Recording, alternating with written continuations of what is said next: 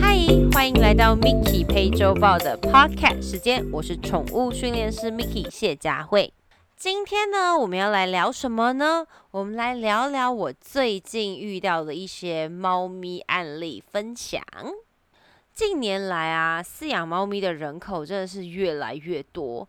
然后之前可能很多人可能养一只狗。但现在很多人可能不止养一只猫，可能会有两只、三只等等以上，或甚至我有一些朋友养到十七、二三等等这种很可观的数字。那近几年呢，在做猫咪咨询的时候，我发现了一件很好玩的事情。虽然我们常常说，当狗做错事情的时候，主人可能会把它杀掉，或是把它皮剥掉，但是你会发现，猫咪主人呢？猫咪会做错事情吗？很多时候我会问他们说：“诶，你们家猫咪做错事情的时候怎么办？”大部分的猫咪主人都会愣着看着我，然后过了很多秒钟之后跟我说：“嗯，猫猫咪不会做错啊，千错万错都是我们的错。例如，我们把马克杯放在桌上，他不小心把它拨下去了，那是因为我们不好，没有把杯子放好，所以他把它打破了。”所以一切都是奴才们的错，皇上主子怎么可能会犯错呢？当然，这是一些比较好玩的结论。那是所有的猫咪主子都是这样子吗？当然，我有听过很多可能会去打它、揍它等等的。好，那我们就不列入讨论。那重点是呢，狗跟猫本来就是不同的生物嘛，所以它的反应状况本来就会不太一样。可是我在这个。观察中发现了一个小小的 bug，什么意思呢？意思呢，就是你会发现。养狗狗的主人呢，他会想办法让狗狗成为他心目中理想的样子。比如说，客人来的时候可以乖乖坐在那边呐，或是带出门的时候好好散步，不要暴冲，不要这个也吠叫，那个也吠叫，然后甚至要叫的回来。好，这个我们都非常清楚，因为会希望有一只礼貌又乖巧的狗狗，那至少带的出门。因为我有遇过一些主人的困扰，就是他狗吠叫到一个可能离离谱的极致，到他到门口宠物餐厅就不让他进去了。那我发现猫咪饲主的。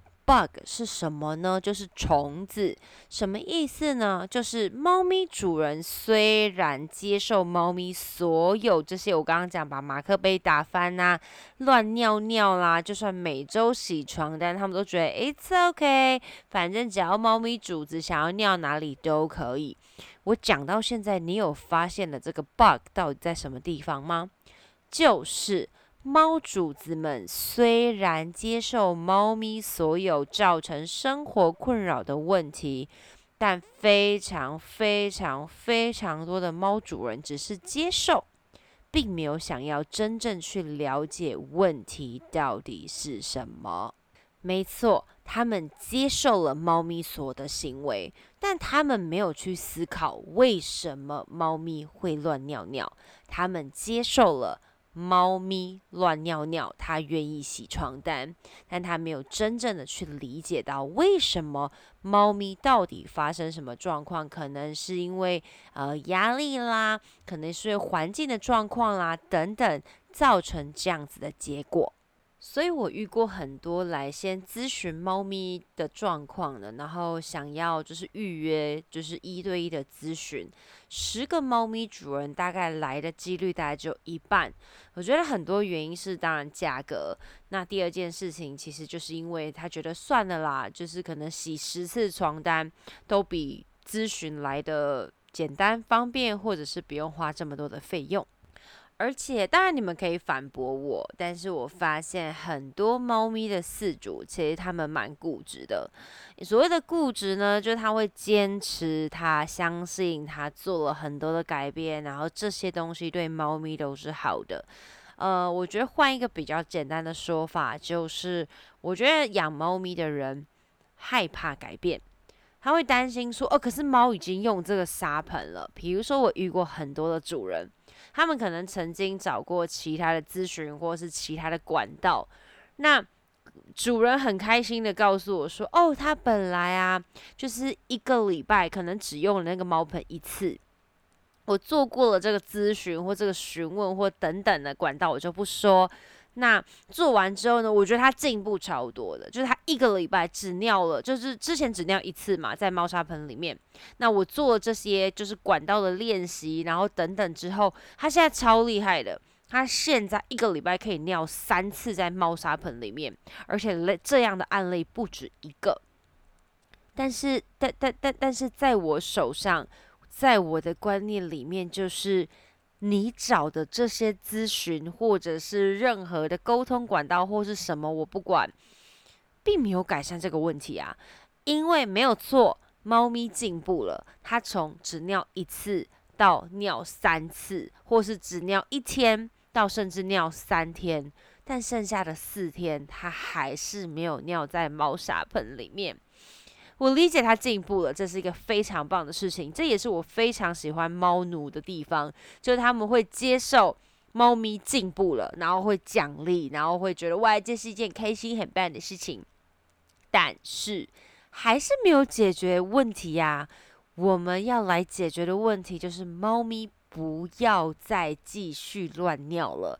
那一个礼拜。或甚至一个月，或甚至一年，它都应该要尿在猫砂盆里面。我觉得这个才是真正的解决问题，您说不是吗？像我遇过一些可能会有过度舔毛啦，或者是在家里喵喵叫啦，或者是咬主人啦等等，或是乱尿，当然就是永远就是擦不完。包括狗狗其实也是一样，到现在为止还是有很多人说，那狗狗不会在小便怎么办？然后猫咪大部分就是哎尿在我床单上怎么办？好，大部分处理都是这些问题，所以我们就会跳回到最根本的状况，我们会去探讨：哎，你可能是不是很少在家，或者是你是不是太常在家啦？很好玩，很可爱。有一位咨询的主人，他就说，我们平常就是很忙，可能两三天可能才会回家，因为工作关系，或甚至不回，就是可能没有这么频繁的回家。那猫咪呢？是从疫情开始出现了一些比较过度像舔毛啦，或者是身体不适的问题。那看了很多个医生，医生都告诉他们说，嗯，可能是呃需要去看一些行为训练师等等，因为他们觉得猫咪是忧郁或者是就是不舒服，因为皮肤状况都是没问题的。之后我就一层一层一层把这些状况剥掉。那接下来他就有提到一件事情，说哦，我的另外一半呢，他在疫情期间，就是五月多到九月多这段时间是没有工作的，或者是没有上班的，或者是就是反正没有出门，因为疫情嘛，可能有些人的工作是停摆的，所以另外一半就基本上二十四小时都在家。好，问题来了，我就跟他说，那这个也有可能造成压力。他就说什么？可是我我之前就是我们两个都没有多时间陪他，那现在呢？因为疫情的关系，我反而在家里多了很多时间去陪伴他。难道这样他不应该更开心吗？怎么会你所说的压力呢？我真的不了解。好，我们就来探讨这件事情。简单来说，像我跟我老公的工作，基本上我们见面的时间没有很多。那有时候我可能在忙的时候，我会在住在我自己的家。然后如果就是比较时间空档比较多的时候，我们可能才会一起。那你想一下，在疫情那段时间，我二十四小时可能都在家，因为不能上课嘛。那他呢，可能就是很多状况，他其实也没有办法去做。所以就相对的六日也没办法出去玩，然后在家的时间就会多非常的多。但如果你平常就是一个可能主人出门的时候你就开始睡觉，主人回来的时候你再跟他一起互动等等，这是你一直以来的生活模式。可是因为疫情的关系，导致你们相处的时间增加了，那就会变成早上可能九点你准备要睡觉了，可是主人还在家。那这时候主人呢可能睡到十二点。然后起来，你本来应该要继续睡觉的，但主人就会开始来说：“哎呀，小猫咪呀，你在干嘛？你在做什么啊？要来陪妈咪玩啊，会陪爸比玩啊？”那就会造成猫咪会觉得你为什么在破坏我的生活步调？所以疫情期间呢，其实我听过非常多情侣，要么就吵架变得超频繁，或甚至疫情过后就想要离婚，或当然也有疫情过后升温的感情啦。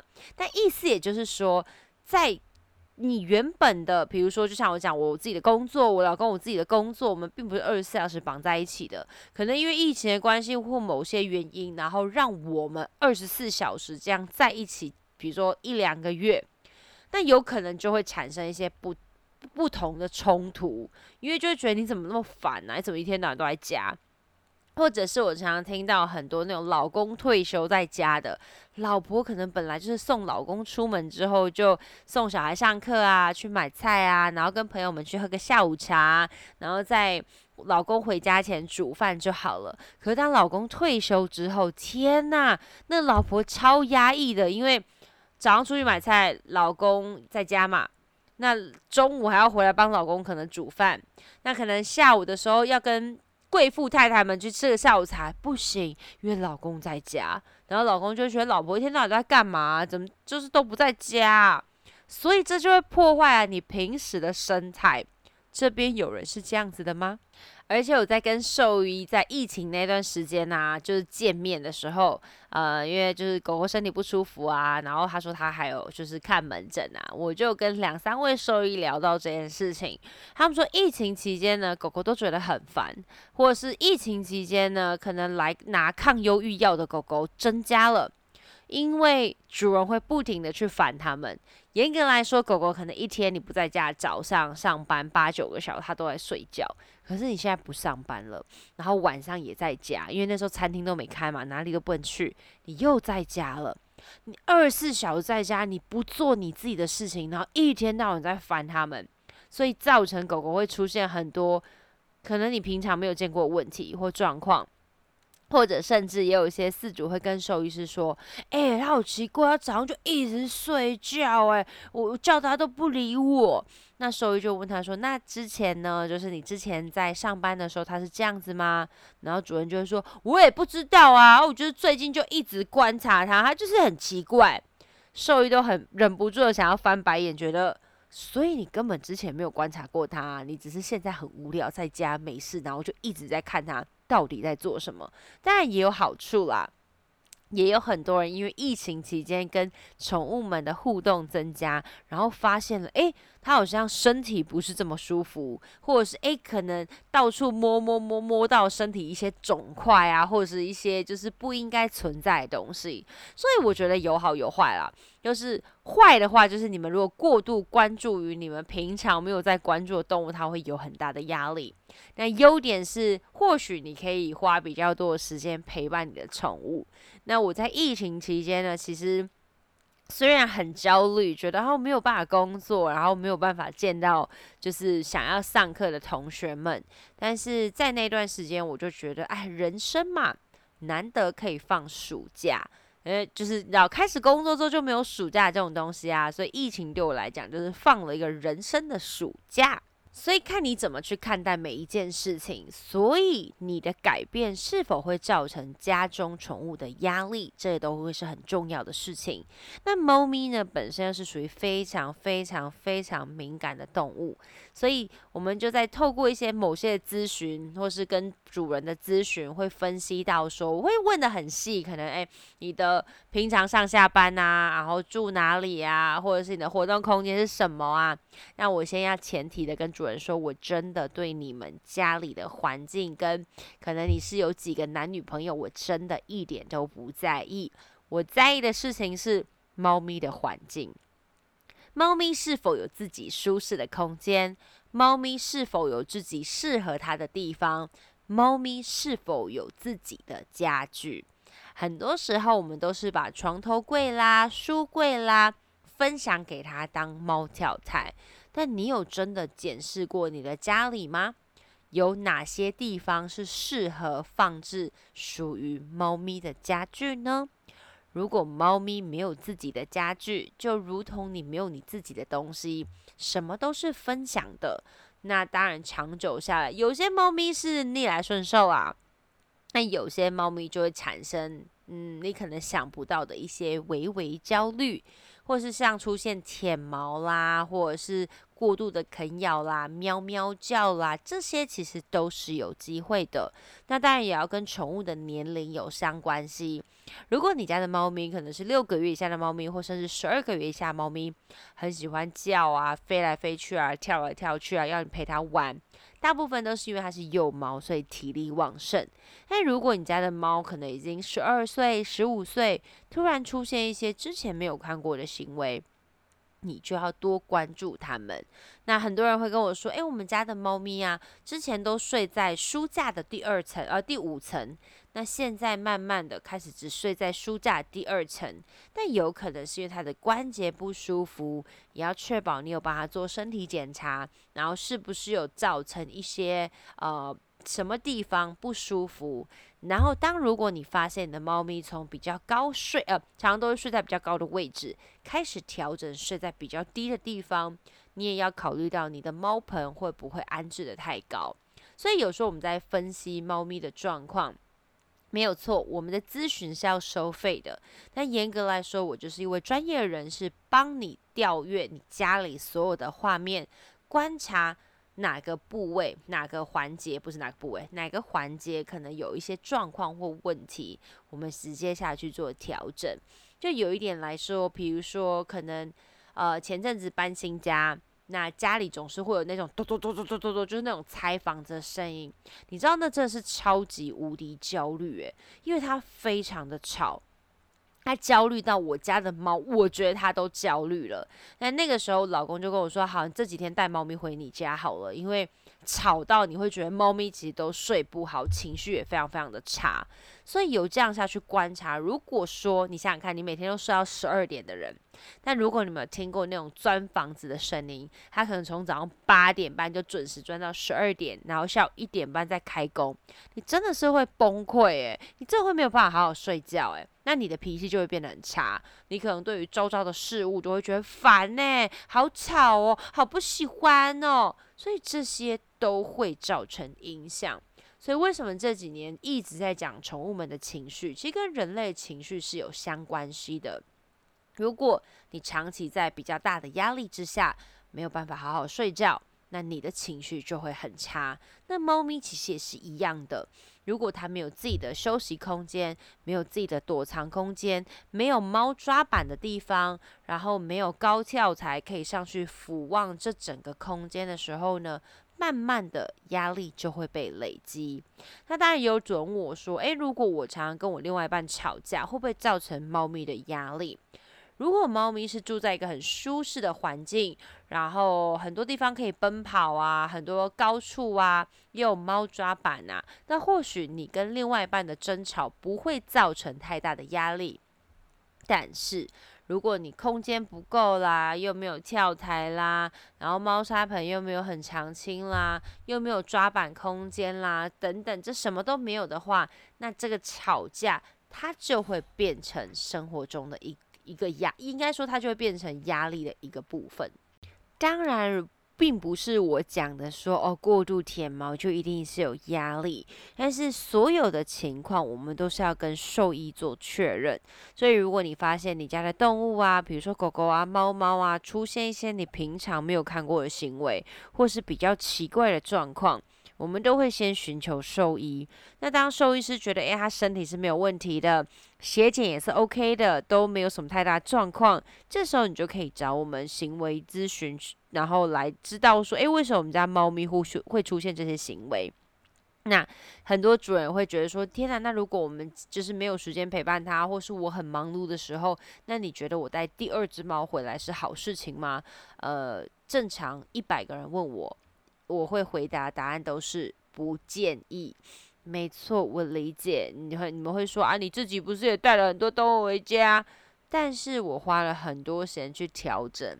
还记得我常讲吗？回家呃，就多了一次动物到家里面，它就会破坏一次生态平衡。